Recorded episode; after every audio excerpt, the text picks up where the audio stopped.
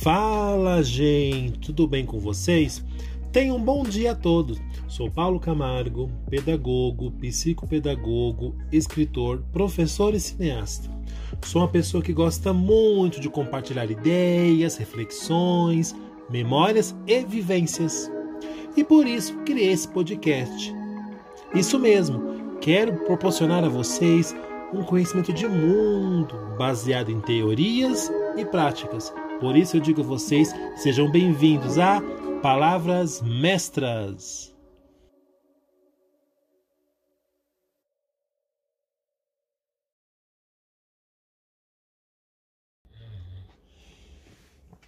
Bem-vindo, amigos. Fim do ano já, né?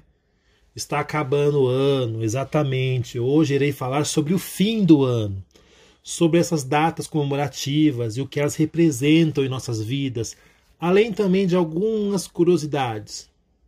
Bom, sabemos que essas datas comemorativas foram criadas ou esquematizadas pela indústria para aumentar a produção capitalista, não é mesmo?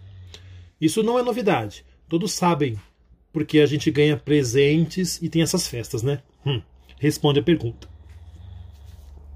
Bom, o curioso disso, gente, é que o Natal acabou sendo estabelecido no dia 25 de dezembro para enfraquecer essa celebração pagã dos romanos. Isso porque, como mencionado, até o final do século II, ninguém achava ou acreditava que dia 25 de dezembro era o dia de Jesus, ou o nascimento dele, né? E outras datas também que eram estimuladas na época. E sempre assim, nós humanos temos a capacidade de inventar coisas para festejar algo, ou para agradecer ou agradar alguma coisa. Por exemplo, na Grécia ou na Roma antiga, festejavam aos deuses. E um deles era Dionísio, deus do teatro, das colheitas, da uva e do vinho. Já em outras cidades no Brasil, para agradecer a colheita do milho, temos o que? A festa junina. E por isso temos o bolo de milho, pipoca, peão e tudo voltado ao milho ou derivados dele. E isso já sabe que já virou uma tradição popular, né? Assim acontece também com o final do ano. Ou achamos. Assim também acontece no final do ano. Ou chamamos de um nome americanizado, francês, sei lá, Réveillon. Mania de valorizar a cultura alheia e esquecer da nossa cultura, né? Só por falar que é chique dizer que é inglês ou francês, sei lá. Bom, na virada do ano, fazemos uma festa para comemorar o ano que vai nascer. Bom, apesar dessas informações teóricas, o Natal e o Ano Novo é sempre algo que nos faz pensar diferente, mudar hábitos, pensar positivo, unir a família, acreditar em si mesmo e na vida. Falar nisso, eu acho que me faz refletir muito sobre esse assunto. E vou contar um pouco sobre para te ajudar um pouco a entender esses meus pensamentos. Eu sempre acho que o universo e as energias conspiram contra nós. De uma certa forma, nada é por acaso. Falo isso mesmo por parecer petições ou vocês acham que é tradição popular. Vou ser mais específico. Já parou para pensar que o Sol é uma força de luz grande, capaz de dar calor, aquecer os corações, aquecer a Terra, ajudar a fauna e a flora, e ele também é o centro da nossa galáxia? Outro, outro, outro exemplo. A Terra gira em torno do Sol e a Lua em torno da Terra. E esse, essa transição, essa translação traz vibrações para o planeta. Certo? Pensou nisso? As ondas do mar, os peixes, é tudo uma comunhão. São energias. Outra coisa. Você tem amigos. Você pensou que você tem amigos e eles complementam as suas ideias e com suas ideias te apoiam, mesmo você estando errado, seu amigo está ali. Parece que a energia se bate. Pensou nisso também? E outra coisa, os humanos feitos de carne e osso, capazes de dar sentimentos, escrever textos, pensar, se alimentar, agir muito mais. O ser humano fala, gente. Como pode alguém de carne e osso falar? E já ouviu falar também nos cristais ou nas pedras capaz de purificar nossa alma, trazer coisas boas para a nossa vida? Ou já foi à praia ou à cachoeira, quando a gente vai para esses lugares assim, a gente se sente melhor, diferente, alegres, felizes. É, meu caro, isso são vibrações da natureza, em constantes realizações com nós mesmos, fazendo que o universo seja algo surpreendente, com as suas milhares de galáxias, planetas e ainda nem sequer foram descobertos pela ciência. Mas, mestre Paulo, falo do Natal, do Ano Novo, do universo.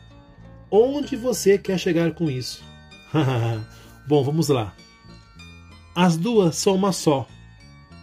Como assim? Vou parar de enrolação e vou dizer logo. Eu acredito no universo e sei que as suas vibrações em nossas vidas são capazes de trazer transformações em nós e tudo que nós podemos acreditar. E sempre quando terminamos o ano, pulamos sete ondas no mar, comemos uvas em cima da mesa. E por incrível que pareça, em algumas formas religiosas funciona. E tem outras que nem tanto. Então, segue algumas dicas de comigo, funcionou e talvez provavelmente funcione contigo também. E que nos faz sentir bem e nos trai para as coisas deem certo baseado nas energias da natureza e do universo. Vamos lá então, vou contar agora, hein? Eu sempre no final do ano, um mês antes, eu começo a organizar minha casa, meu trabalho, minha vida. Arrumo guarda-roupa, armários, gavetas, escrivaninhas, etc. Jogo fora tudo que eu não uso mais e faço doações.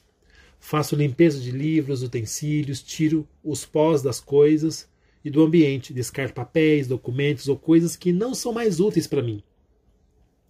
Deixo tudo do ano ir embora porque tudo começa novamente, trazendo inspirações, e isso tem que ser feito no máximo até 19 de dezembro ou cinco dias antes do Natal. Eu, Paulo, faço isso diferente. Eu faço em uma sexta-feira antes, ou seja, numa sexta que procede a semana do Natal. Mas isso é indiferente, viu? Isso é coisa pessoal minha. Na semana em que se chega o Natal, é hora de organizar para o Natal. Compras, organização. Começo a me energizar para o ano novo que vai surgir, acendo incenso, velas e tudo aquilo que você acredita que pode trazer boas vibrações para limpeza na alma, corpo, trabalho e principalmente na sua casa. Aí alguns vão perguntar: não gosto de incenso e velas. Não importa, o efeito é o mesmo. O importante é fazer aquilo que te traz vibrações, pode ser orações, e o que você acredita mais. É uma coisa que eu faço que é batata, que dizer que funciona comigo. É para a virada do ano, sim. Eu jogo as vibrações para o universo, fazendo uma lista de objetivos que eu quero para o ano seguinte. Como essa lista? Ah, vou dar a dica, tá? Deve-se colocar nessa lista tudo aquilo que você realmente quer alcançar. E coloque detalhadamente para que funcione de verdade. Exemplo: uma viagem para o Rio de Janeiro. Se tiver outra viagem, coloque. Uma viagem para tal lugar Trabalho novo, coloque o trabalho novo em um escritório tal. Coloque aonde você quer chegar e o que. Escreva mesmo. Não coloque só viajar. Não, mas viajar para onde e o que. Sim, coloque tudo mesmo, nos detalhes, daquilo que você pretende ter e alcançar. Eu sei que ele vai ficar grande, mas não importa. O importante é suas vontades suas metas para aquele ano que vai surgir. E o que deve ser cumpridas também. Na hora da virada do ano novo, à meia-noite nos fogos, diga em pensamento que tudo na lista se realize esse ano. E pronto. Deixe a lista depois em algum lugar que você possa ver e alcançar, para ter certeza que correr atrás irá dar certo. E claro, eu coloco a lista no meu bolso na virada do ano, tá bom? Bom, como hoje é sexta-feira, uma semana antes do Natal, eu me despeço de vocês. Obrigado por me acompanharem nesse ano, obrigado por escutar o podcast, obrigado por ouvir tudo isso, tá? E agora está na hora de eu me organizar para o ano que se inicia. Então, esse é o último podcast do ano e eu falo a vocês, até o ano que vem com mais podcast, se Deus quiser. Boas festas e curta a família e até mais.